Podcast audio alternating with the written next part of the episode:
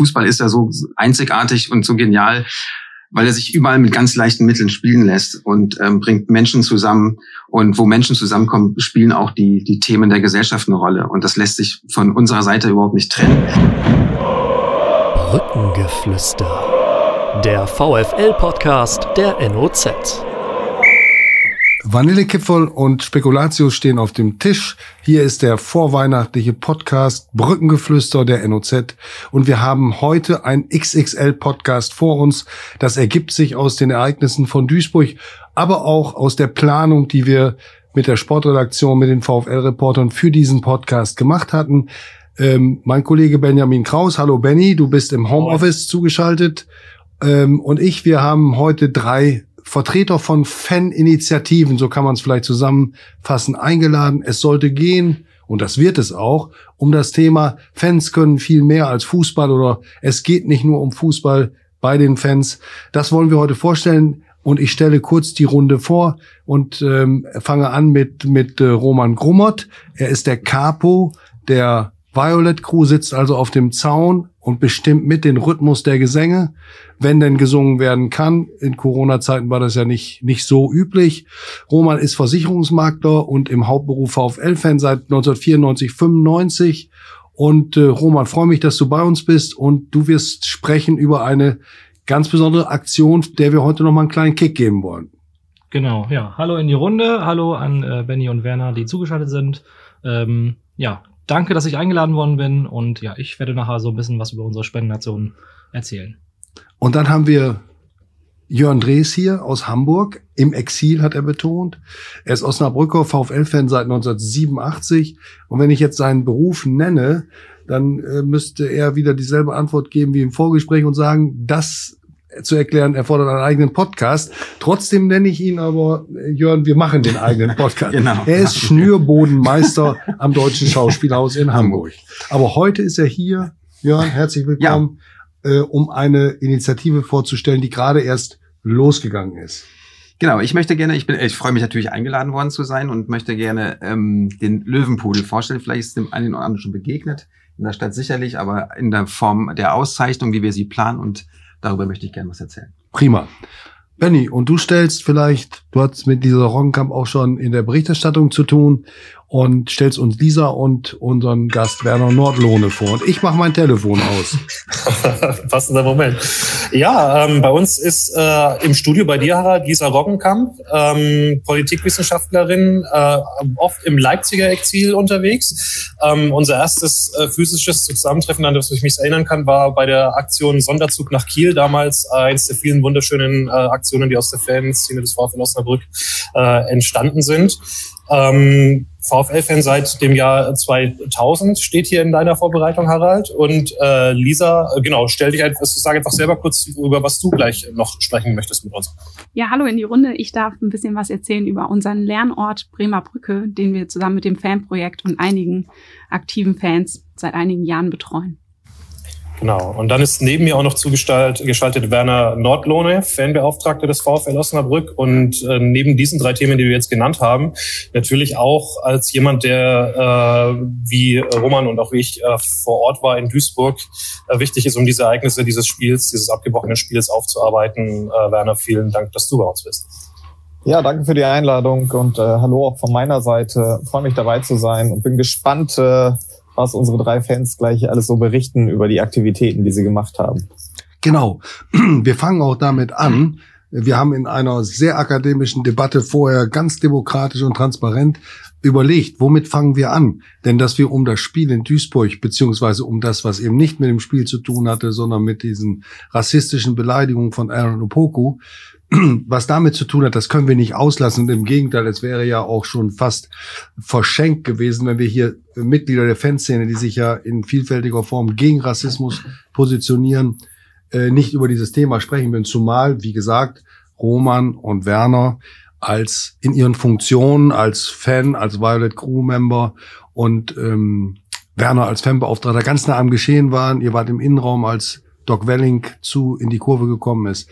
Also, ich will nur kurz erklären, wir haben darüber nachgedacht, wir möchten gerne diesen Faninitiativen keinen Raum nehmen. Wir fangen damit an und danach sprechen wir über Duisburg. Vieles wird sich mischen, denn natürlich spiegelt sich auch in den Ereignissen von Duisburg ein, ein wichtiges Ziel, äh, dass die Faninitiativen anstreben, beziehungsweise nicht anstreben, sondern gegen das sie vorgehen wollen, ähm, so dass es da auch zu Schnittpunkten kommt. Also wir fangen an damit. Es wird ein XXL-Podcast. Also bitte, wer in der Badewanne zuhört, lasst rechtzeitig warmes Wasser ein. Das kann lange dauern. Und ähm, wir legen einfach mal los. Und äh, ich glaube, wir sollten vielleicht der Aktion den Vorrang geben, ohne dass da mit einer Qualifizierung, eine Bewertung gemeint ist. Roman, ihr habt zum wiederholten Mal eine große Spendenaktion aufgerufen. Ihr habt gesammelt, diesmal im Stadion auch. Und an anderen Stellen. Ihr habt aufgerufen zu spenden für zwei Projekte. Warum macht ihr das eigentlich überhaupt? Ja, wir haben ähm, damit mal relativ klein angefangen. Die erste Aktion war äh, im Nachgang eines Sonderzuges, äh, wo wir einfach festgestellt haben, wir haben ein bisschen Geld über und wir können das natürlich auch für unsere Zwecke einsetzen, äh, eine Choreo mit basteln, aber ähm, dann hatten Mitglieder bei uns äh, vielleicht eine sinnstiftendere Idee und da haben wir dann äh, einen Tag ähm, gemacht, wo wir ähm, Geflüchtete eingeladen haben, sind mit denen auch mit Danke des VfL, mit, mit Hilfe des VfLs äh, auch ins Stadion gegangen und äh, die waren in der Ostkurve und haben denen einen schönen Tag gemacht und haben dann 1000 Euro an Exil gespendet. Und äh, ja, das fanden alle unsere Mitglieder gut, äh, haben die strahlenden Gesichter gesehen und haben gesagt, okay, das, das ist was, was wir wiederholen wollen. Und ähm, da uns so organisi organisieren schon ähm, irgendwie im Blute liegt und das können wir eigentlich ganz gut. Und ähm, wie gesagt, Mensch, wir haben eine hohe große Stimme beim VfL, wir können auf unsere Themen aufmerksam machen. Haben gesagt, das machen wir und da äh, machen wir auf solche Themen eben aufmerksam. Ja, und so haben wir halt angefangen zu sagen, okay, jetzt suchen wir uns Organisationen, die in Osnabrück zu Hause sind und ähm, ja, die vielleicht ein bisschen Geld gebrauchen können. Haben angefangen das erste Mal nur mit Spendenbüchsen und inzwischen ja auch mit PayPal und Überweisung und diesen Dingen. Und ihr legt viel Wert darauf, auch etwas zu erzählen über diese Gruppen und die Initiativen und die Hintergründe. Es ist also nicht so, dass man sagt, ja, wir sammeln ein bisschen Geld ein, um was für unser Image zu tun und dann geben wir das irgendeinem guten Zweck. Nein, ihr habt ausführlich auch hingewiesen, bei Terre de Somme ist das nicht so notwendig, aber bei den Gedenkstätten Augusta Schacht und Gestapo Keller schon.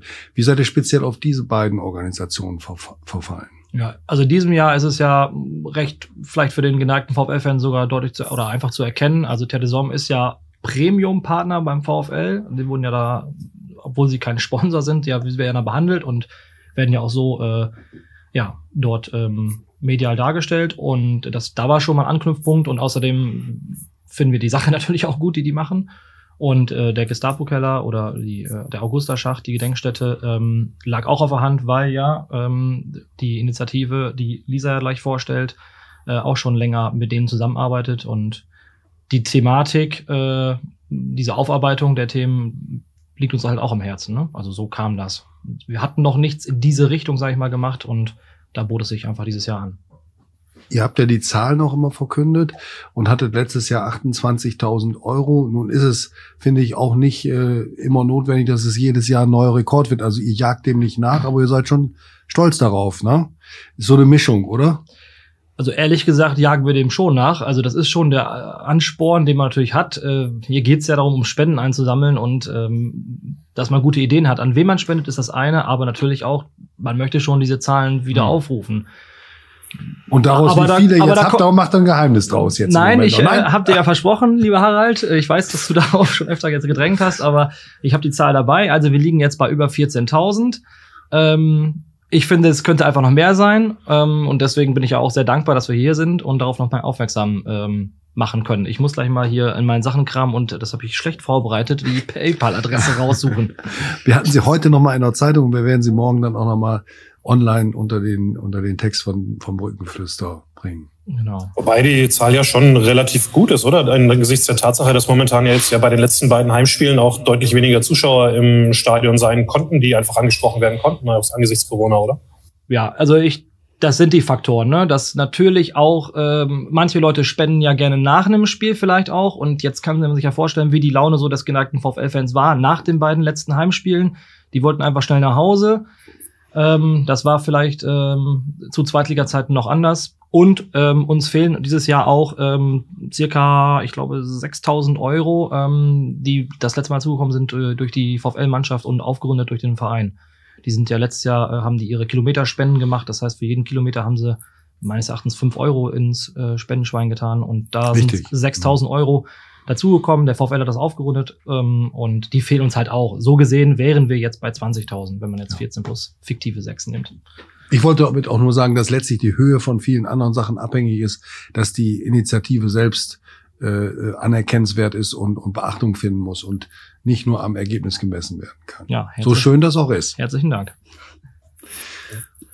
Ja, Benny, willst du vielleicht äh, übernehmen? Wir müssen uns so ein bisschen in die Augen gucken, damit wir uns wie sonst hier im Studio die Bälle vernünftig zuspielen und ich hier keine. Ja, ich würde gerne, das, äh, das hat Roman ja gerade schon gut gesagt, äh, Augusterschacht ist Gestapo-Keller, Lisa, äh, wenn wir zu dir äh, weiter überleiten. Ähm, nicht nur beim Lernort ein Thema, sondern auch ein, äh, ein Thema ja bei, ähm, bei einem Projekt, das äh, momentan so im VfL-Umfeld immer noch läuft, ähm, außerhalb des Lernorts oder ein bisschen angegliedert, wo es einfach auch um äh, Vergangenheitsbewältigung geht. Insofern gibt es da ja schon vom, äh, von der VfL-Fanszene einen guten Link äh, zum Augusterschacht und zum, äh, zum Gestapo-Keller. Ja, ganz genau. Wir machen ja mit dem Bündnis Tradition lebt von Erinnerung, was schon seit einigen Jahren besteht und ja auch äh, diese ganz tollen, ähm, ja, diese tolle Außer ähm, Anerkennung bekommen hat mit dem Julius Hirsch Preis, war so ein bisschen die Frage, welche, welchen Projekten gehen wir jetzt noch so nach? Welche Bereiche können wir noch in den Blick nehmen der VfL-Geschichte? Und mit der Idee, dass das ähm, Leistungszentrum da auf dem Gelände der Gartlage entstehen sollte, ähm, kam die Idee auf, auch über dieses Gelände noch mal weiter zu forschen. Und so kamen wir ganz schnell mit dem mit den Gedenkstätten Augusterschacht und Gestapo Keller ins Gespräch, die uns gesagt haben, dass dort auch ein Zwangsarbeitendenlager in der Zeit der Nazis war. Und das stand so im Mittelpunkt unserer weiteren Projekte und sind wir da in ja mehreren Kleingruppen äh, gerade zusammen und arbeiten zusammen mit den Mitarbeiterinnen und Mitarbeitern äh, der ähm, Gedenkstätten zusammen, um da ja die Geschichte noch ein bisschen greifbarer zu machen. Ähm, auch das ist Corona bedingt natürlich gar nicht mehr so einfach, weil wir uns immer ein bisschen zusammenschalten müssen und uns nicht so direkt in die Augen gucken können. Aber da laufen einige Projekte im Hintergrund und denke, im nächsten Jahr äh, können wir da auch nochmal an die Öffentlichkeit gehen mit den Ergebnissen, die wir da gerade rund um dieses Gelände auch erarbeiten. Aber so sind wir sicher uns alle äh, mit den Gedenkstätten noch ein Stück näher gekommen und auch die, ähm, genau, der Gedenkstättenleiter ja auch VfL-Fan und seine Mitarbeiterinnen sind auch ähm, mittlerweile immer gut im Bilde, wie es um den VfL steht. Und somit, glaube ich, eine Institution, die, die wir jetzt näher kennen und wo es mich ganz besonders freut, dass die auch Spenden bekommen werden. Es geht ja vor allen Dingen darum, dass man über die ähm, Heranführung der Menschen an Orte, in denen früher die Nationalsozialisten ihre Verbrechen begangen haben, dass man die zeigt, weil dann auch deutlich wird, Nationalsozialismus war hier bei uns, war hier vor Ort, was ja auch bei den Stolpersteinen eine wesentliche Rolle spielt. Das heißt, eine, eine aktive Erinnerungskultur zu betreiben, die eben nicht nur am Buch oder am Vortrag hängt. Ganz genau. Also Orte auch greifbarer zu machen, Geschichte greifbarer zu machen, ist da sicher ein, ein, eine Idee und die treibt ja uns beide um, das Bündnis und auch die Gedenkstätten. Und ja, bin ich ganz optimistisch, dass da im nächsten Jahr noch was Gutes bei rauskommt oder ein erster Schritt noch weitergeht. Und ja, Benny, du warst ja damals dabei. Vielleicht kannst du noch mal sagen, was der Julius Hirsch-Preis, den Lisa eben erwähnt hat, was das eigentlich für eine, eine äh, bundesweit beachtete ähm, Auszeichnung ist.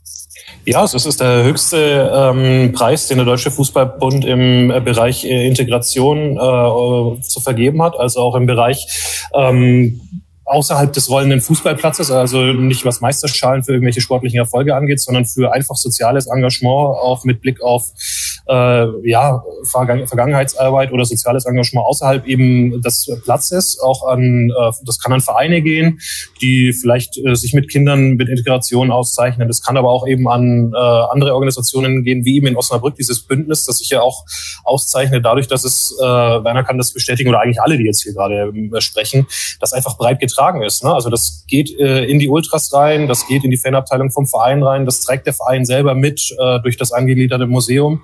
Ähm, das ist äh, insofern auch ein Stück weit beispiellos, äh, wenn man mal so in die äh, ja, äh, deutsche äh, Vereinsstruktur oder Landschaft reinguckt. Das äh, also schon auf jeden Fall ein spezielles, äh, spezielles Ding, fast wie die EU als Staatenbund in Europa. Sowas gibt's auch nirgendwo auf der Welt. Dieses Bündnis ist, äh, ist Osnabrück.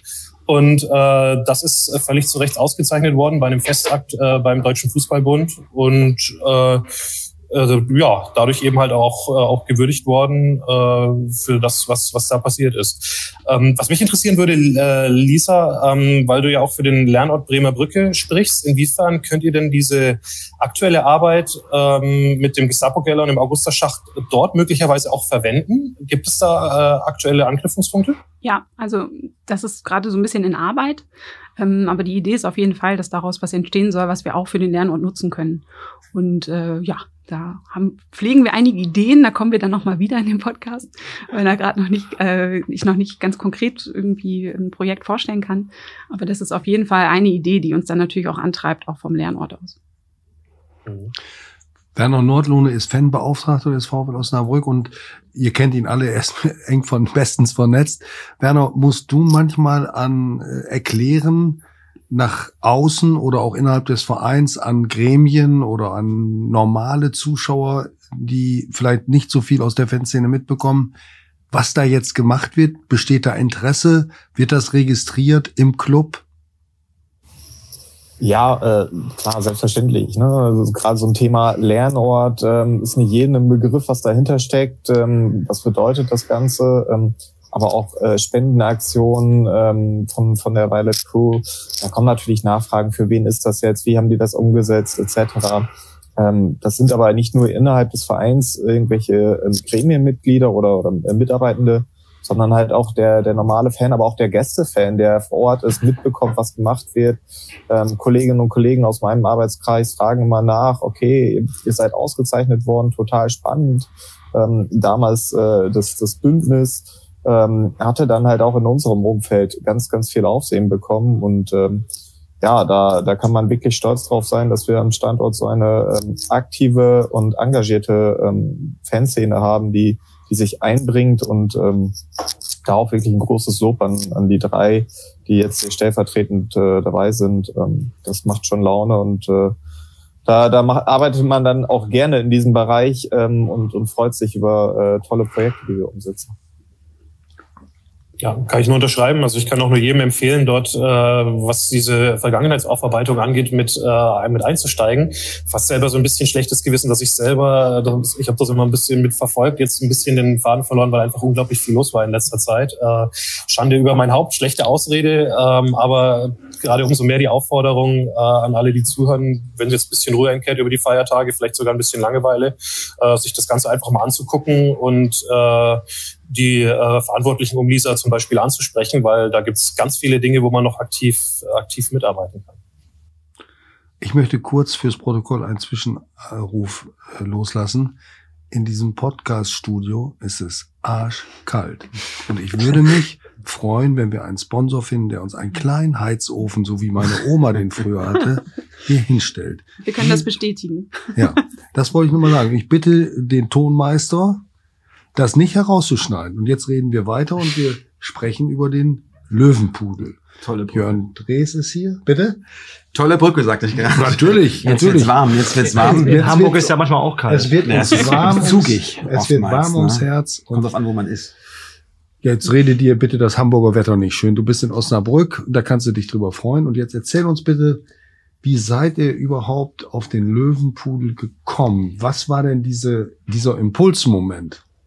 Na, ich möchte gerne erstmal, glaube ich, um das mal, um den Löwenpudel irgendwie greifbar zu machen, möchte ich kurz mal sagen, was wir eigentlich damit vorhaben. Also wir wollen, also wir erstmal, das ist ein Gremium von sieben Personen, die sich aus verschiedenen Ecken der Bremer Brücke zusammengefunden haben, also aus verschiedenen, sage ich mal, Fanspektren kommen. Und wir haben uns zusammengefunden, um am Ende dieser Saison einen, den Löwenpudel der Saison auszuloben. Dieser Löwenpudel der Saison wird sich, ähm, wendet sich an Personen des Sports in Osnabrück, ähm, die uns sportlich begeistert haben, aber auch durch ihr äh, gesellschaftliches Engagement, durch Gesellschaft, also beziehungsweise Beschäftigung mit gesellschaftlichen Themen beeindruckt haben. Ähm, das ist, glaube ich, neu. Ich glaube, weiß nicht, ob so, so einen Preis schon gibt, der diese beiden Themen zusammenbringt. Sport und ähm, gesellschaftliches, gesellschaftliche Themen. Ähm, und das wollen wir etablieren und ähm, sind sehr optimistisch, dass wir Ende dieser Saison im Mai wahrscheinlich dann einen Preisträger und auch eine Preisträgerin finden und ähm, genau auszeichnen können. also wir, wir würden natürlich lügen, wenn wir da jetzt nicht den VfL in den Fokus stellen würden, also das Team und äh, das Ganze drumherum. Aber ähm, wir sind ja, wir fangen gerade an, wir sammeln Erfahrung, aber angelegt ist der Preis natürlich, was ist natürlich nicht, aber ist auch für Personen, die sich um den Sport bemühen und auch sich gesellschaftlich engagieren. Also es muss nicht ein VfLer sein. Wir würden, wir würden ähm, dann definitiv uns nicht darauf festlegen ähm, auf einen VfLer. Wäre natürlich uns ähm, wäre natürlich sehr schön, weil wir natürlich auch den Verein lieben. Wir sind VfL-Fans und äh, deswegen würden wir uns natürlich das schon wünschen, ähm, aus den Reihen der äh, des VfLs jemanden auszeichnen zu können. Aber das ist nicht unbedingt, ähm, das muss nicht unbedingt sein. Jan, wie seid ihr denn auf den Namen des Preises gekommen? Also es gibt ja einen Link wohl in die Stadt, aber ich habe das gedacht, so Löwenpudel, was ist das denn? Ich wusste das nicht, als ich das erstmal gehört Also habe. ist er Franke. Ja, das ist, Er ist, ja, er ist ja ich- zugereist. Das ist, ein, das ist eine Frage von einem Zugereisten. Das habe ich mir notiert hier. Nein, also der Löwenpudel ist natürlich eine mythologische Figur, glaube ich, die, ähm, glaube ich, also allein vom Stadtbild her, glaube ich, auch schon bekannt sein sollte. Der thront ja da auf dem, vor dem Dom. Ähm, die Geschichte dazu ist relativ schnell erzählt. Ähm, dreht sich auch ähm, um den, den Gründungsmythos der Stadt. Äh, Karl der Große hat ja hier den ersten Grundstein gelegt für Osnabrück und ähm, der die Sage erzählt von den heidnischen Osnabrückern, die ähm, in Abwesenheit von Karl dem Großen den den Heid, den, dem heidnischen Glauben wieder anheimgefallen sind. Er Und der Sünde bestimmt auch, glaube ich. Sicherlich, das kommt damit auch mit rein. Karl der Große hat natürlich da, ähm, genau, war sündenfrei als Christ. Nein, aber wir wollen, ähm, genau, diese Geschichte hier ist, es so, Karl der Große kommt zurück voller Wut und Ingrimm und will die Osnabrücker strafen für ihre Abkehr von seinem, von dem christlichen Glauben.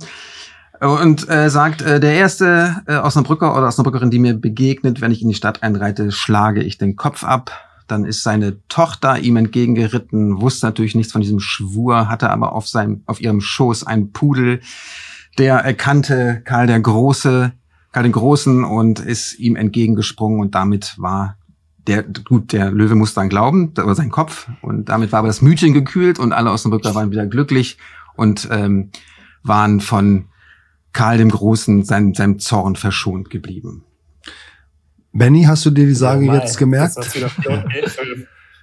Ja, Ja, also eine ganz äh, tolle Geschichte. Karl Ja, ich- ich- so, das war so 800, glaube ich, ne? Ähm, also da haben wir in Bayern, wir haben erst angefangen mit Ludwig, dem, äh, der die Schlösser gebaut hat. Ab da fängt bei uns die Geschichte an. Deswegen äh, darf ich diese Frage stellen. Wir Also- waren ein bisschen früher. In der Grundschule gehörte das bei uns zum Heimatkundeunterricht, ganz klar. Und es war natürlich auch der entsprechende Schauer, der einem über den Rücken lief. Ne? Ja. Gut, dass man kein Pudel war.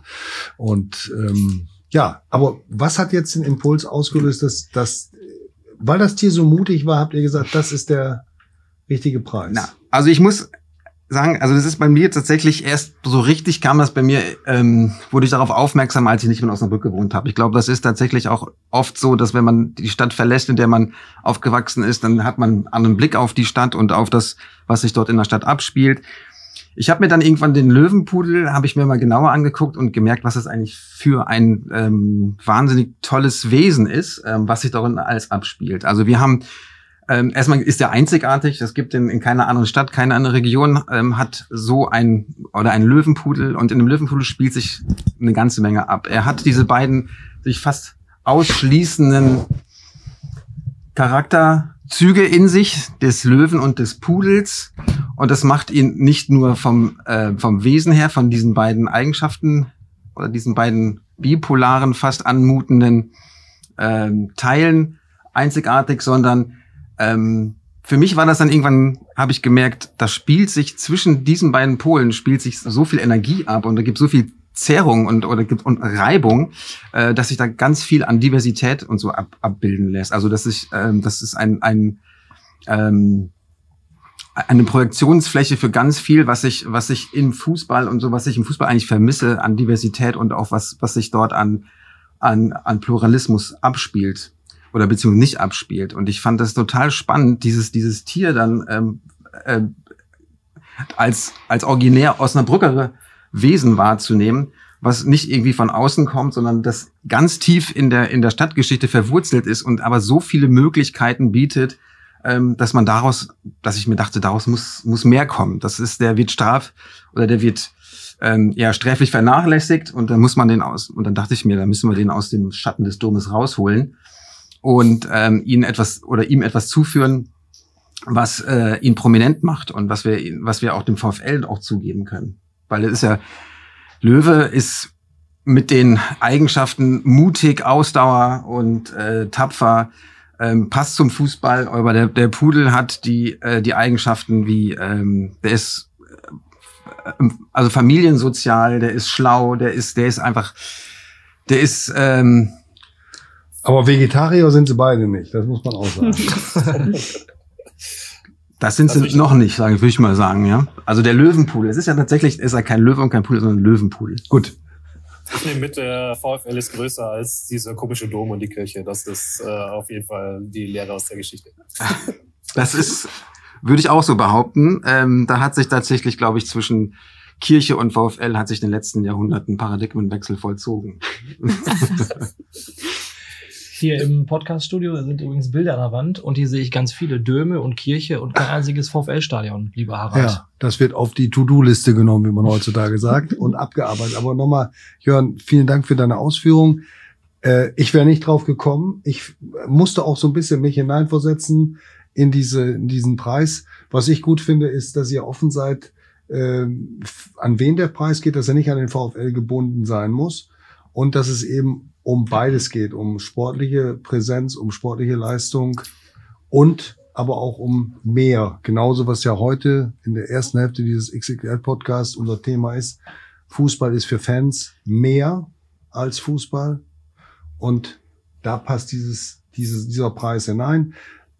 Vielleicht wiederhole ich einfach eine Frage aus der eine Pressekonferenz, die ihr neulich gegeben habt. Was wäre denn für euch in der Vergangenheit rückblickend jemand gewesen, der diesen Preis verdient gehabt hätte, damit man so, so ein bisschen eine Vorstellung davon bekommt, worauf wir hinaus wollen.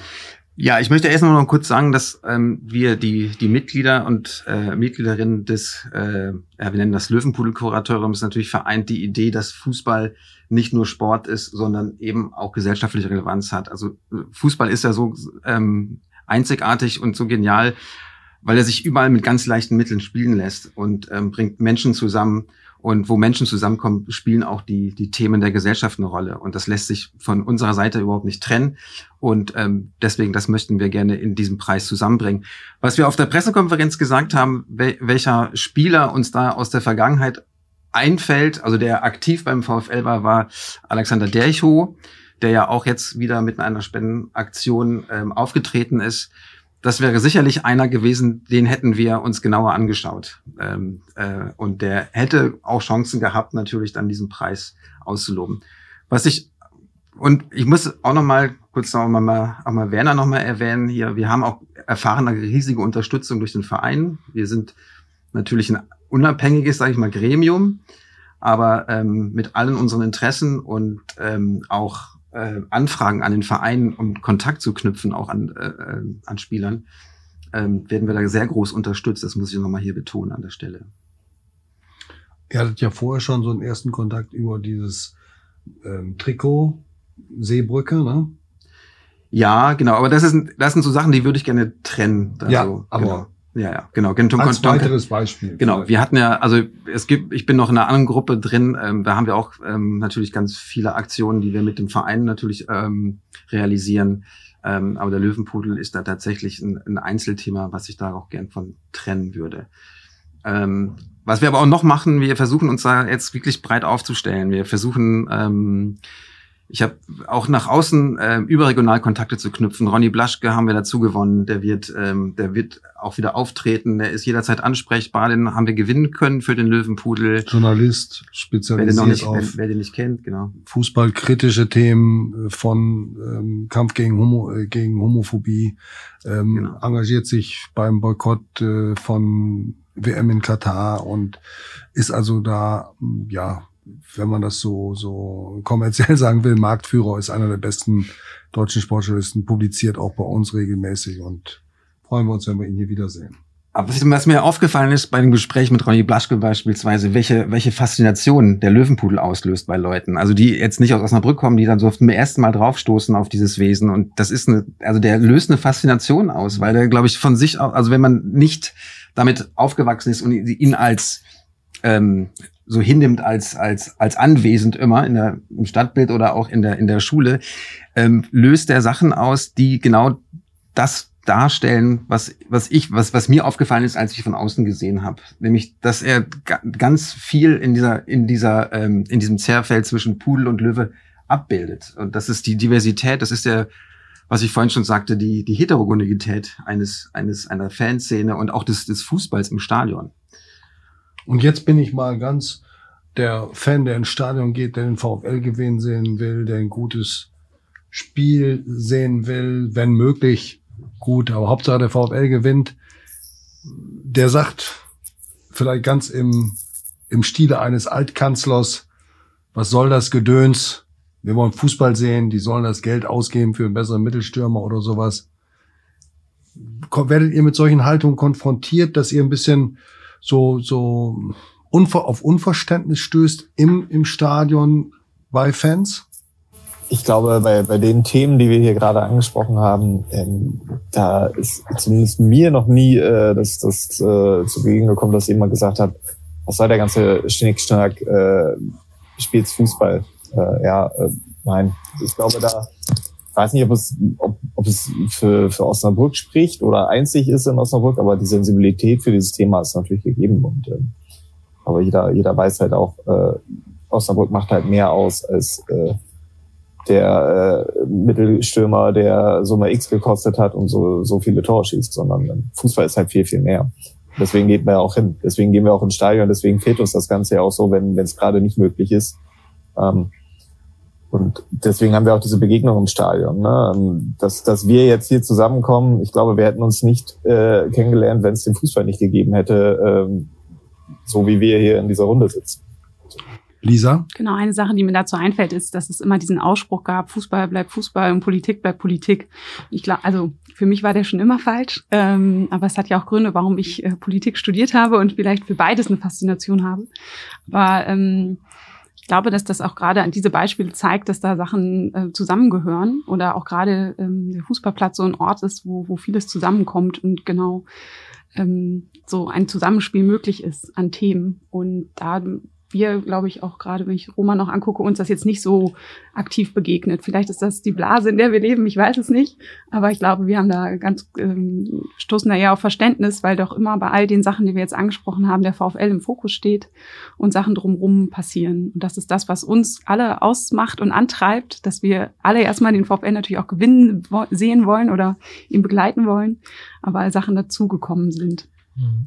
Also aus Sicht der Ultras, ähm, wenn ich es allgemein sehe, sind natürlich schon äh, viele Leute, die sagen, was soll das Gedöns? Also was ihr da so macht als Ultras, ne? Also, warum muss jetzt hier die Papptafel hochgehalten werden?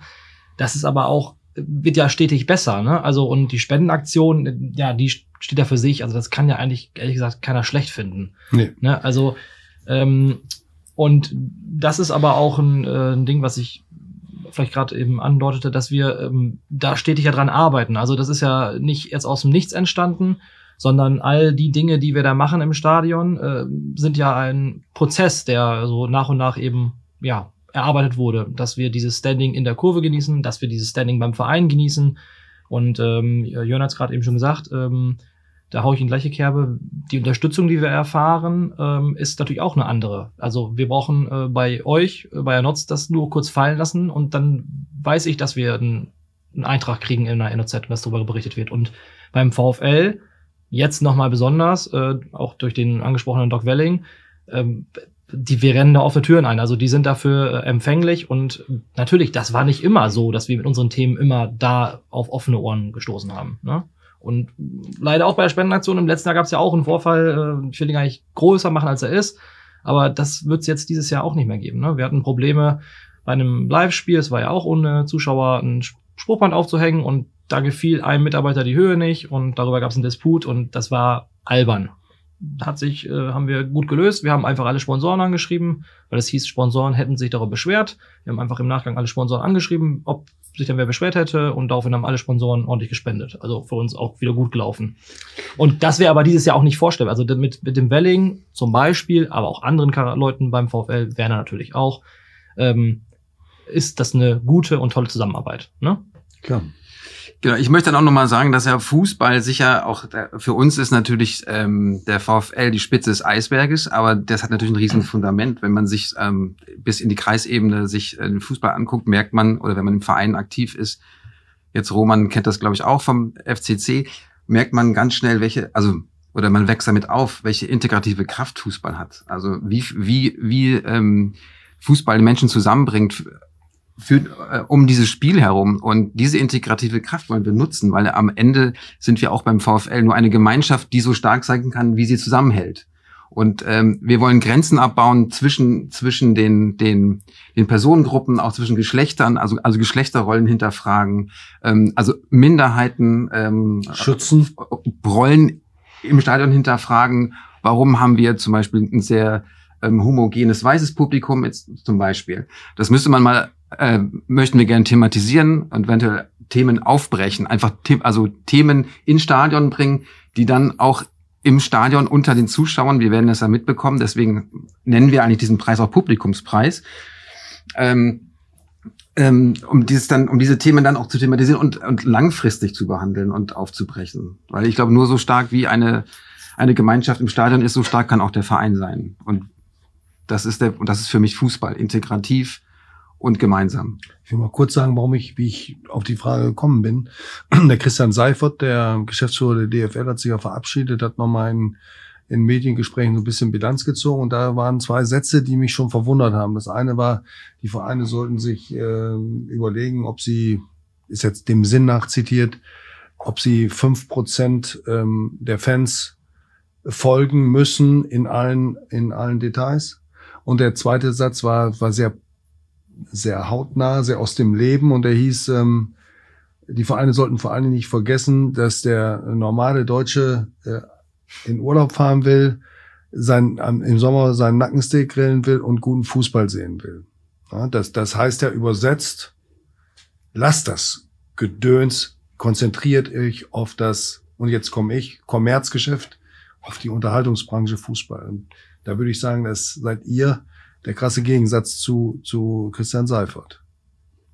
Lisa hat ja gerade gesagt, vielleicht sind wir ja auch in unserer Blase, Community oder wie auch immer ähm, unterwegs und hören halt natürlich von diesen Leuten, äh, bestärken uns ja in dem, was wir tun. Kann gut sein, dass äh, auch Leute im Stadion sind, die sagen, ja, was interessiert's mich? Also können wir mal hier weg weiterschalten. Also ich denke aber schon, dass wir das reflektieren, wir als Gruppe. Also wir reflektieren äh, den Fußball auch als Geschäft, als kommerzielles Geschäft. Aber wir sehen, wir als Gruppe sehen aber die, die enorme Kraft, die da drin steckt. Und die, und die lässt man liegen, wenn man sich tatsächlich nur auf den Konsum konzentriert. Klar. Und das wäre fahrlässig. Und ähm, das möchten wir ähm, möglichst äh, mit Leben füllen. Gut. Das war Roman Grummert von der Violet Crew über die Spendenaktion, die noch bis Weihnachten läuft. Also es kann noch gespendet werden auf der Seite Violet Crew ohne Punkt und Strich .de. Das war Lisa Roggenkamp vom, äh, vom Projekt Bündnis Tradition lebt durch Erinnerung. Und ähm, Jörn Drees, der einer der Initiatoren des Löwenpudelpreises ist. Und jetzt kommt der zweite Teil des Podcasts. Ich begrüße ganz herzlich Roman Grummert von der Violet Crew, der am Sonntag in Duisburg dabei war. Lisa Roggenkamp hat bei Magenta Sport zugeschaut und Jörn Drees wahrscheinlich auch. Werner Not Nordlohne war in seiner Funktion als Fanbeauftragter ebenfalls im Wedau-Stadion. Und natürlich war auch die NOZ-Sportredaktion vertreten, in dem Fall durch Benjamin Kraus. Ich wollte erst hin, aber warum ich nicht gefahren bin, das ist eine ganz andere Geschichte. Die hat im Podcast nichts zu suchen. So, Benny, jetzt bring uns doch bitte, wir sprechen jetzt über die Vorfälle um die rassistische Beleidigung gegen Erno Poko und alles, was danach geschah. Bring uns doch bitte heute am Dienstag um 17.33 Uhr auf Stand. Wie ist der, die Lage der Dinge im Moment ganz aktuell? Ja, ich, ich glaube, über den Vorfall selber müssen wir nicht mehr äh, groß sprechen. Das ist äh, bekannt. Ähm, das Spiel ist abgebrochen worden, ähm, zunächst unterbrochen worden, später abgebrochen worden. Aaron Opoko ist äh, von der Tribüne herab rassistisch beleidigt worden. Äh, der Ausspruch, äh, du kannst doch eh keine Ecke schießen, du Affe, ist belegt, nicht nur durch ein Polizeizitat, sondern auch durch vielfältige Zeugenaussagen. Ähm, Ob es Affenlaute gegeben hat oder nicht, ist noch ein bisschen unsicherer, äh, nach meines Wissens jetzt. Ähm, das kommt vor allem äh, aus der Quelle des Schiedsrichters, der sich ja Mikrofon äh, von Magenta Sport direkt nach dem Spiel äh, sehr, sehr klar dazu geäußert hat und das auch in seinen, das wissen wir inzwischen, in seinen Schiedsrichterbericht reingeschrieben hat, der dem DFB-Kontrollausschuss zugegangen ist äh, und deswegen auch eine Entscheidungsgrundlage dafür äh, äh, sein wird, wie denn jetzt äh, zu verfahren ist mit dem Abbruch. Ähm, insofern ähm, es sind, glaube ich, alle diejenigen falsch unterwegs, die so ein bisschen äh, jetzt äh, im Nachgang des Spiels so auch gerade in den sozialen Medien im Internet so Richtung Relativierungstendenzen dieses Vorfalls äh, gehen. Also es gibt ja so Thesen, dass dieser Ausruf mit der Ecke und du Affe in Richtung Florian Kleinhansel gehen äh, hätte gehen sollen, der da auch in der Nähe stand, ähm, was äh, allein schon deswegen keinen Sinn macht, dass weil Opoko vorher die äh, Riesenchance mit dem Freistoß hatte, der aufs Lattenkreuz äh, also aufs Tornetz dann gegangen ist, weil noch abgefälscht, damit eben halt auch im Fokus der Wahrnehmung der Zuschauer stand,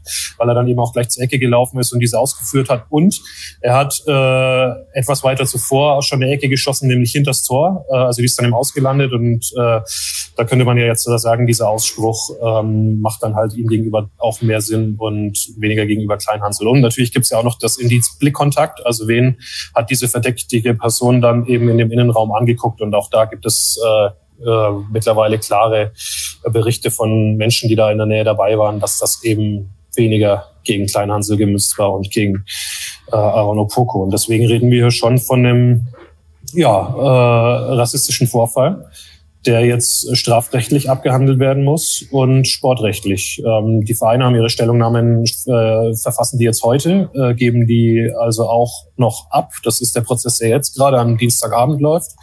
Und dann muss der Kontrollausschuss dem Sportgericht eine Empfehlung auch vorlegen, wie denn damit zu verfahren ist. Und dann machen die das entweder im Einzelrichterverfahren oder es gibt eine Verhandlung. Bitte. Die Diskussion, die wir können auch gerne äh, Werner Nordlohn jetzt zuerst ins Gespräch bringen. Wie hast du das Ganze? Du warst ja nah dran, genau dazwischen zwischen Mannschaft und und äh, Fans. Ähm, was hast du? Wie hast du das alles äh, erlebt und wie hat's deine Umgebung erlebt? Ja, ähm, ich war äh, zum, zum Zeitpunkt des Abbruchs war ich tatsächlich mit einem Fanblog, ähm, auch da, wo, wo Roman äh, ja quasi äh, während, während des Spiels äh, zu Hause ist. Ähm, insofern ähm, war ich war ich auch erstmal überrascht. Ne? Man hat nur mitbekommen, Spiel ist unterbrochen, war ja auf der komplett gegenüberliegenden Seite des Stadions an, an der rechts außen befindlichen Ecke.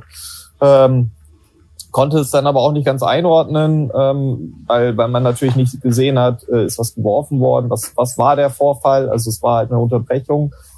Ähm, dann war aber schnell klar, okay, es muss irgendwas Intensiveres gewesen sein. Ähm, und äh, ja, dann, dann geht man natürlich direkt in die Kommunikation. Auch dann kommen natürlich Fans auf einen zu, fragen, was ist hier los.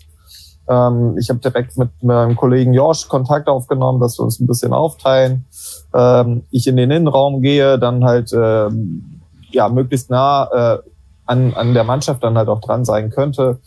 Und äh, genau, habe dann äh, die Kommunikation aufgenommen. Da gab es aber ja auch relativ zeitnah die äh, Durchsage vom, vom Stadionsprecher, äh, um was es sich äh, gehandelt hat, äh, mit entsprechend äh, ja, hervorragender Reaktion auch aus dem Osnabrücker Block äh, sehr, sehr deutlich äh, zu sagen, ähm, dass Nazis ähm, im Fußball in Deutschland nirgendwo etwas zu suchen haben.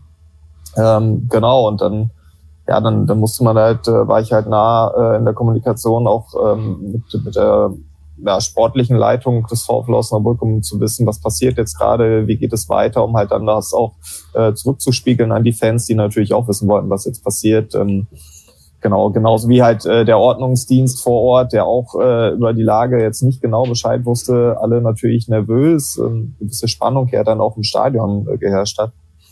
Ja, viel Kommunikation, ähm, auch gleichzeitig geschockt äh, über das, was passiert ist. Ähm, ähm, ja, und, und dann äh, heißt es halt einfach, ähm, zu schauen, dass man schnell Klarheit hat, dass da jetzt keine Missverständnisse aufkommen, dass man nicht irgendwelche Gerüchte äh, in, in befeuert oder was auch immer, sondern dass das halt ähm, ja möglichst möglichst schnell ähm, genau der Fokus darauf liegt, was dann was dann weiterzumachen ist und auch ähm, aus meiner Sicht ähm, eine hervorragende ähm, Reaktion sowohl ähm, vom, vom Publikum, insbesondere vom Osnabrücker Publikum, als von beiden Mannschaften, als auch insbesondere vom, vom äh, Schiedsrichter, ähm, der, ich weiß gar nicht, 32 oder so gerade ist, ähm, also auch noch nicht, äh, sagen wir mal, alter Hase, aber der es wunderbar gemanagt hat und ähm, ja, aber auch dann, dann die Verantwortlichen des Vereins, ne, ähm, so schockiert sie waren, dass wirklich ähm,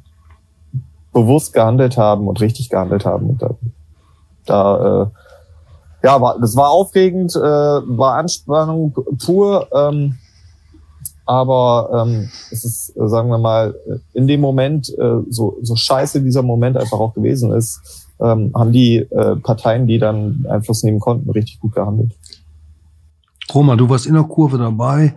Hm, schilder doch mal ganz kurz da diesen Moment und eure Reaktion, die ja sehr schnell eigentlich kam. Woher wusstet ihr dann überhaupt, was da vorgefallen war?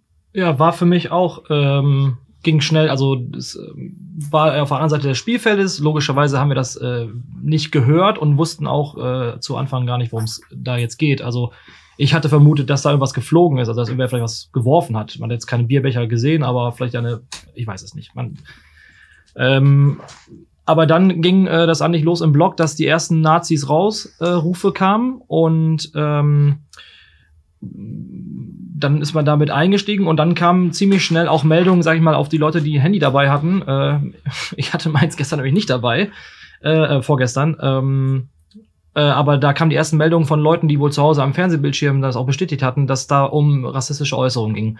Und ab da haben wir eigentlich nur noch Nazis raus angestimmt und haben das äh, sehr deutlich klar gemacht, dass wir das äh, ja in aller Form ablehnen. Und ähm, ja, du hattest eingangs mal gesagt, dass ich ja hier auch mit äh, da Vorsänger bin, äh, Harald. Äh, ich bin einer von dreien im Übrigen und ähm, in meinem Kopf geht halt immer dann auch hervor, so, okay, wir müssen so wissen, äh, ich bin jetzt nicht der Vater der Kurve oder muss irgendwie auf die anderen aufpassen, aber man muss ja schon irgendwie gucken, dass man das in die rechten, äh, manchmal richtige Richtung lenkt, ne?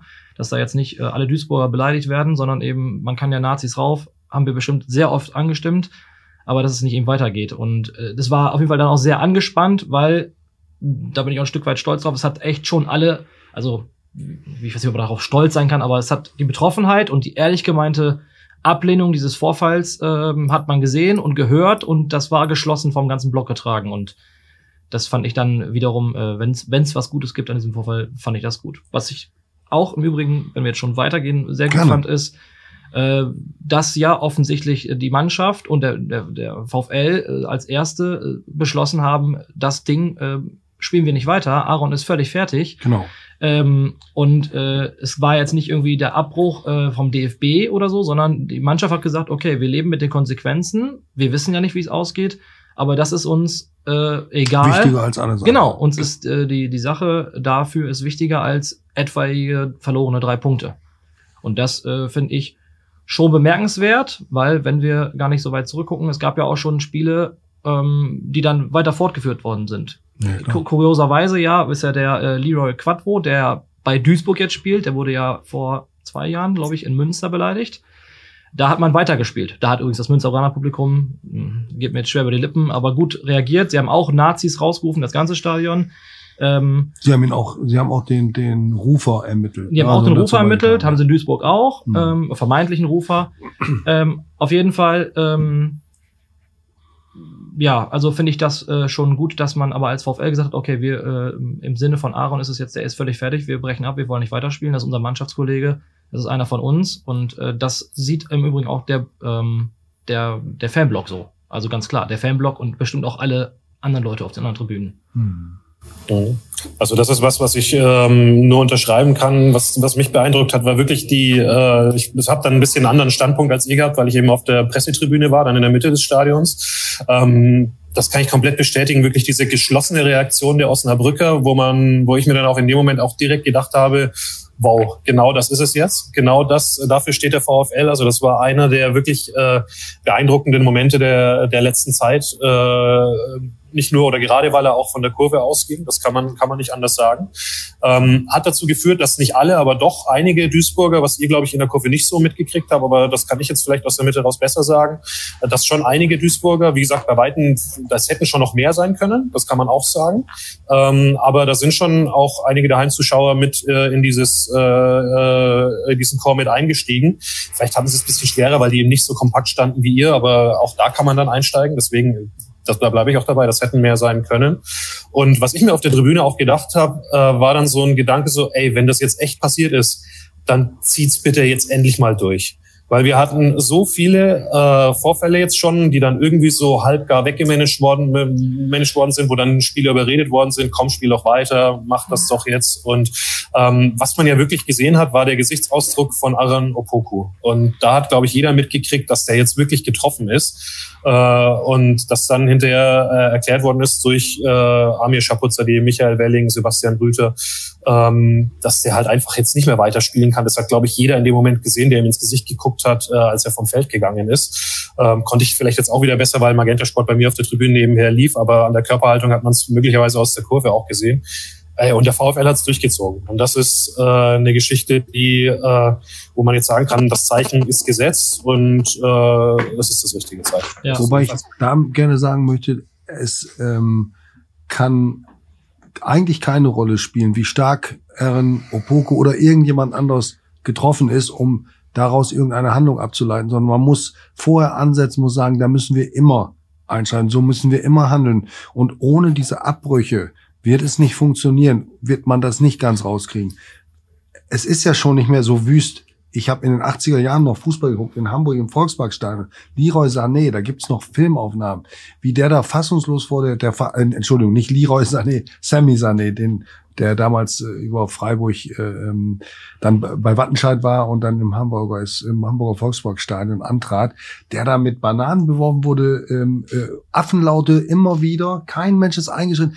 Und wenn man die alten äh, Zeitungen, äh, Kicker oder so nachliest, das ist da auch nicht groß thematisiert worden. Das hat man eher so hingenommen. Und, und da sind wir durch, durch solche Maßnahmen oder auch das, was die U21, die Olympia-Auswahl im Sommer gemacht hat, dass die runtergegangen sind, gibt ja doch verstärkt Reaktionen. Das war jetzt die bisher markanteste in Deutschland und das ist, das ist gut so und das muss, das muss so weitergehen und da muss auch jeder Einzelfall so unnachgiebig verfolgt werden, wie es geht. Es war auch gestern der Tenor auf jeden Fall, dass äh, wenn man das einordnen will, dass wenn wir weitergespielt hätten, wäre es vielleicht ein Kommentar im Kicker gewesen, vielleicht in der Notz, aber so musste das Thema, und es ist auch gut so, eben komplett behandelt werden. Und mhm. wir waren ja genau. überall zu sehen, glaube ich. Ne? Also ja. ich habe es dann aus dem Auto eben ein paar Sachen dann mitbekommen, ne? Das Tagesschau und alle Medien haben darüber berichtet und es ist auch mhm. gut so, dass das gemacht mhm. worden ist. Ja, und das ist ja auch wirklich neu. Also, dass sich jetzt, äh, dass es einen Spielabbruch gab, also das Spiel nicht wieder angepfiffen wurde und sich der DFB jetzt verhalten muss. Also genau. äh, Welling hat es ja auch ganz klar gesagt, äh, sie haben die Entscheidung getroffen, obwohl sie nicht statutensicher waren. Jetzt kommt es darauf an, dass das DFB auch diesen Vorfall bewerten muss. Und das ist neu, dass wir, dass wir im Fußball Rassismus haben. Das hast du gerade schon gesagt, Harald. Das ist, glaube ich, ein altes Thema. Und das findet man nicht nur in den Stadien, großen Stadien der ersten, zweiten, dritten Liga, sondern bis weit runter in die, auch in die Kreisebene. Ähm, das ist ja auch dieses, das Thema, was wir ähm, da äh, auch behandeln wollen. Und jetzt jetzt nochmal auf den Fall gemünzt, ist das ja auch ein Thema, was der Löwenpool ja auch hat. Mhm, also klar.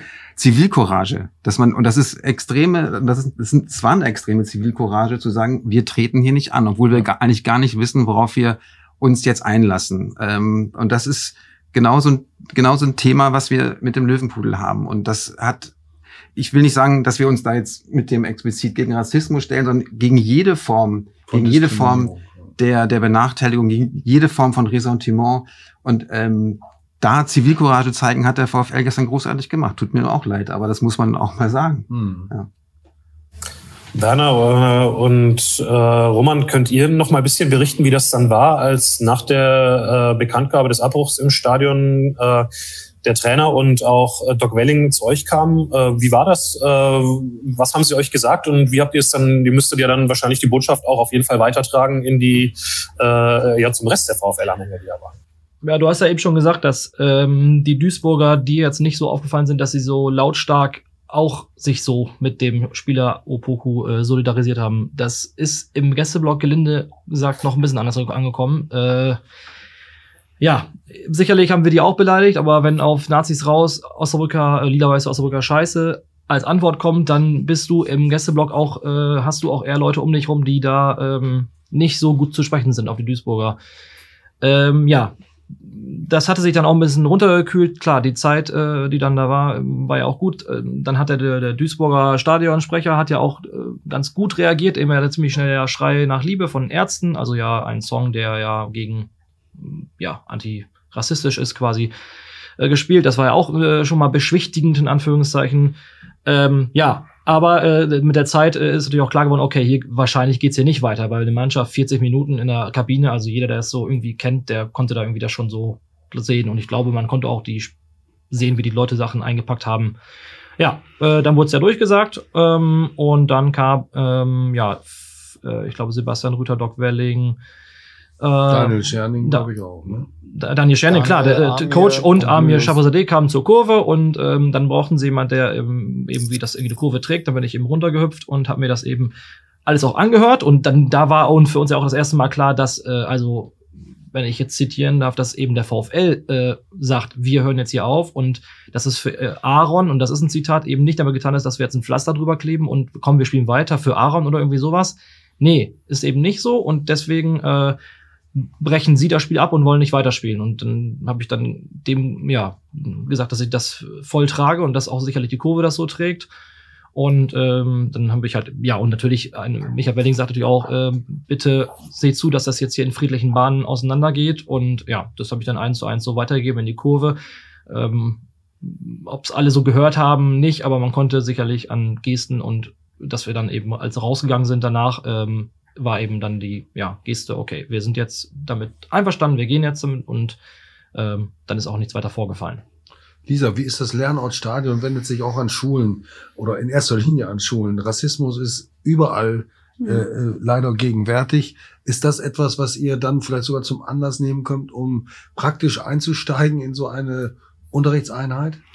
Genau, also wir haben, machen immer etwas, das nennt sich Barometer der Beleidigung, immer so ein bisschen als Einstiegsspiel. Und das Wort Affe ist da immer ein Thema. Also es ist immer die Frage, wie ordnet ihr das ein? Ist das eine Beleidigung oder keine? Und daran habe ich dann im Nachgang dieses Vorfalls auch wieder gedacht, dass dieses, was wir sicher auch zwischendurch gehört haben, halt, warum, also Spielabbruch, ist das nicht zu viel? Stellt er sich nicht ein bisschen an, so in der Hinsicht? Dass wir das immer mit den Schülerinnen und Schülern diskutieren und die eigentlich da bedeutend weiter waren. Alle Gruppen bisher haben dann oft gesagt, ja, für mich, mich trifft dieses Wort vielleicht gar nicht so, mich betrifft es auch nicht, fühle mich nicht rassistisch beleidigt, aber ich kann total nachempfinden, wenn wer anderes sich damit diskriminiert fühlt. Und das finde ich, ist mir dann direkt in den Kopf geschossen, wie weit doch diese Schülerinnen und Schüler alle waren, alle Gruppen, die da äh, differenzieren konnten und immer für die ganz klar war, es gibt Menschen, die damit stark stark beleidigt sind und auch stark getroffen sind.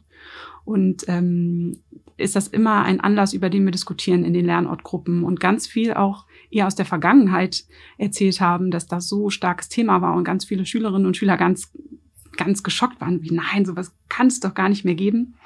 Und an all das musste ich irgendwie auch denken, als ich da auf dem, am Fernseher saß und dachte, es ist so verrückt, dass das nochmal passiert ist. Mhm.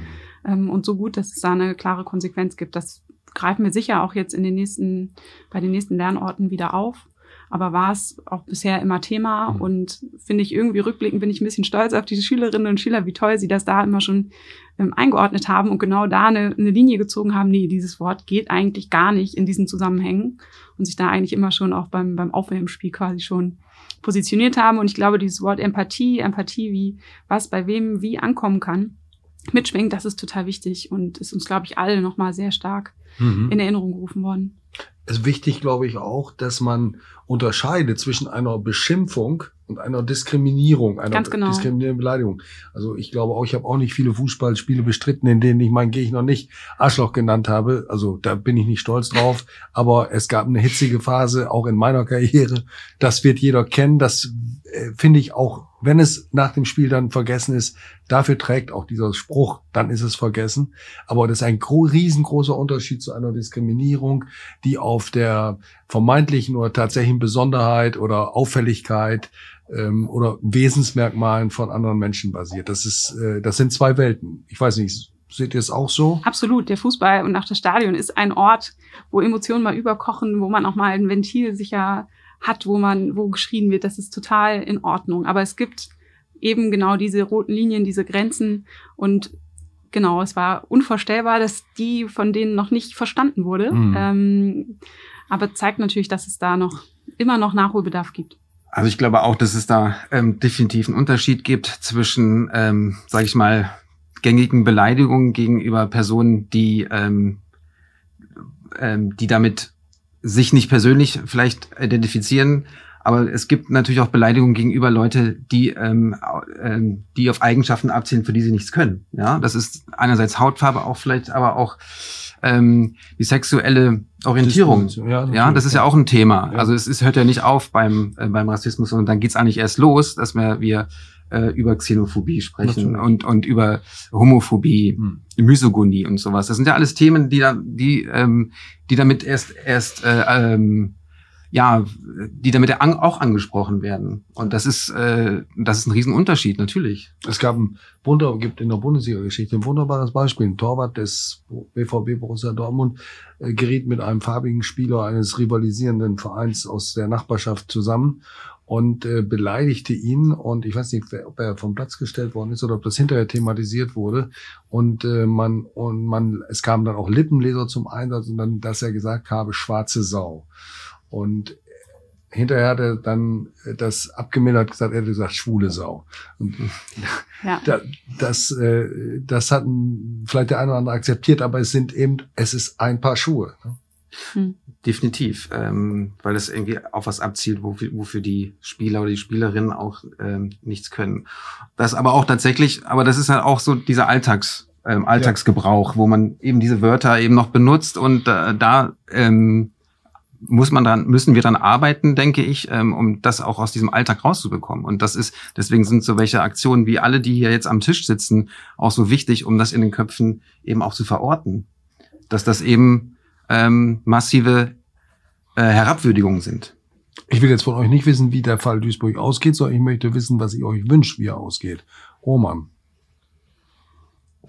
Ja, schwierig. Also geschenkte Punkte ist, glaube ich, für beide Seiten immer will man nicht und ich, ich glaube, es wird auf ein Wiederholungsspiel hinauslaufen und ich fände es auch gut. Und wenn man das dann sinnvoll nutzt, warum nicht? Also sinnvoll nutzen im Sinne von, dass man auf Dinge wie Rassismus eben aufmerksam macht, ähm, wäre das schon eine gute Sache. Könnte sich das Publikum in Duisburg, wenn ich diese Spitze verteilen darf, dann auch etwas geschlossener daran beteiligen. Werner? Ja, ich möchte da nur anschließen. Ähm, auch da, beide Vereine haben das ja schon klar gesagt und ähm, auch meine persönliche Meinung. Ähm, dieses ähm, Ereignis darf, darf nicht jetzt ähm, missbraucht werden. Ähm, ich bin klar dafür, dass, dass es halt sportlich ausgetragen wird äh, bei einem Wiederholungsspiel, dass man dabei die, die Tragweite, die Reichweite des Fußballs nutzt, um, um dieses äh, sensible und unglaublich wichtige Thema weiter voranzutreiben. Ähm, kenne aber auch zu wenig den, die DFB-Statuten, ähm, was letztendlich da jetzt aussagekräftig ist. Aber ich hoffe, dass diese Chance, die sich dadurch dann ergibt, ähm, aus diesem äh, krassen Vorfall, äh, dass man die dann auch nutzt. Und äh, das wünsche ich mir einfach, ähm, um das Bestmögliche aus dieser ja, beschissenen äh, Sache rauszuholen. Benny? Ähm, ich würde gerne eine Sache noch ergänzen, um das Bild voll zu machen. Wir haben ja völlig zu Recht die äh, ja doch bisschen die, äh, verschiedene Reaktionen, sage ich jetzt mal, des Duisburger Publikums äh, thematisiert. Wer wirklich gut hat, äh, neben dem Schiedsrichter, was auch schon recht gesagt worden ist, war der Verein MSV Duisburg, fand ich. Äh, das muss man vielleicht noch sagen, weil wir das bis jetzt noch nicht gemacht haben. Der Sprecher Haltermann. Martin äh, Haltermann, ja. Malta Mann Münsteraner, wie ich gelernt habe, aber auch das akzeptieren wir in dem Fall, ähm, der äh, sich sofort gesagt hat, sofort gesagt hat, das tut uns leid, es kann überhaupt nicht, äh, stehen für diese Werte stehen wir überhaupt nicht und wir können uns wir können einfach nur um Entschuldigen bitten beim VfL Osnabrück. Der Präsident Ingo Wald genauso, übrigens Osnabrücker, wie ich heute von Ehrenpräsident der Krasch gelernt habe, ähm, der äh, direkt in dieselbe Kerbe gehauen hat, überhaupt gar, also es stand nie zur Debatte, da irgendwelche Osnabrücker zu versuchen zu bewegen, irgendwie weiterzuspielen, sondern die haben, also Haltermann hat schon vor der, äh, bevor bekannt war, dass abgebrochen wird, gesagt, wir nehmen alles an, egal was kommt. Äh, der Einzige, der das jetzt entscheidet, ist äh, der VfL und im Prinzip halt äh, Opoku, weil auch das ist ja was wichtig, wenn wir über Rassismus sprechen. Ähm, die Tragweite, wie sehr so eine rassistische Beleidigung trifft oder wirkt, kann nur einer beurteilen und das ist der Betroffene. Das, äh, wir sind jetzt hier eine Gruppe von, äh, von Weißen, zumindest ein bisschen geschlechterdivers, aber auch also, typische Fußballtruppe mit vielen, äh, vielen Männern. Ähm, das äh, ist, äh, steht uns dann auf jeden Fall nicht so sehr zu, zu beurteilen, wie sehr das dann äh, einen schwarzen Spieler trifft. Ähm, zur Frage, ähm, also der Boden ist, finde ich, eigentlich bereitet für das Wiederholungsspiel. Äh, schon allein deswegen, und auch das ist ging ja weiter, die beiden Vereine äh, haben da äh, gestern klar kommuniziert, gleichzeitig ähm, und äh, aus einem Sprachrohr. Das muss man nicht immer gut finden im Fußballgeschäft. In dem Fall finde ich es sehr gut, weil äh, damit äh, die gleiche Würdigung, also Würdigung ist in dem Zusammenhang ein blödes Wort, aber der gleiche Umgang mit dem, mit dem Vorfall einfach signalisiert wird. Äh, ja, und ich persönlich wäre auch für ein Wiederholungsspiel, weil man könnte ein Zeichen nutzen, äh, man könnte es sportlich austragen. Ähm, wenn ich tippen müsste, würde ich sagen, äh, dass der DFB auch so entscheidet und es bekannt gibt am 23.12. abends. Oh, da habe ich Spätdienst, das passt. Jörn. Ja, ich möchte, äh, mein Vorredner, ähm, möchte ich da beipflichten. Ähm, ich würde mir auch ein Wiederholungsspiel wünschen, was dann auch die Möglichkeit bietet, diverse, also da Themen anzuknüpfen, dort auch ähm, auf die Tagesordnung zu bringen, die sich ähm, mit diesem Vorfall eben verbinden. Sehe ich ganz genauso. Gut, du hast Dirk Rasch erwähnt, Benjamin. Wir haben, du hast ein Interview mit ihm gemacht. Er schickte mir gleich nach dem Spiel eine, eine WhatsApp-Nachricht. Ähm, Kompliment an die Mannschaft, an die Verantwortlichen, auch an die Duisburger Offiziellen. Das sind so Momente, da wäre man gern noch in der Verantwortung, um klare Kante zu zeigen. Die Rechten oder einfach nur die Bekloppten gehen einem so auf den Senkel, dass man sich nur noch abwenden möchte. Aber das geht natürlich nicht. Kein Millimeter darf diesem Gesindel freiwillig preisgegeben werden. Es steht zu viel auf dem Spiel. So. Und ähm, irgendjemand hat vorhin nochmal den Begriff Zivilcourage erwähnt. Ich möchte bevor Benny dann das Schlusswort spricht und ihr euch ordentlich verabschieden könnt in, von diesem XXL-Podcast mit gewissen Hindernissen, möchte ich einfach nur eine kleine Bitte äußern, nicht nur an diese Runde, sondern an alle, die zuhören.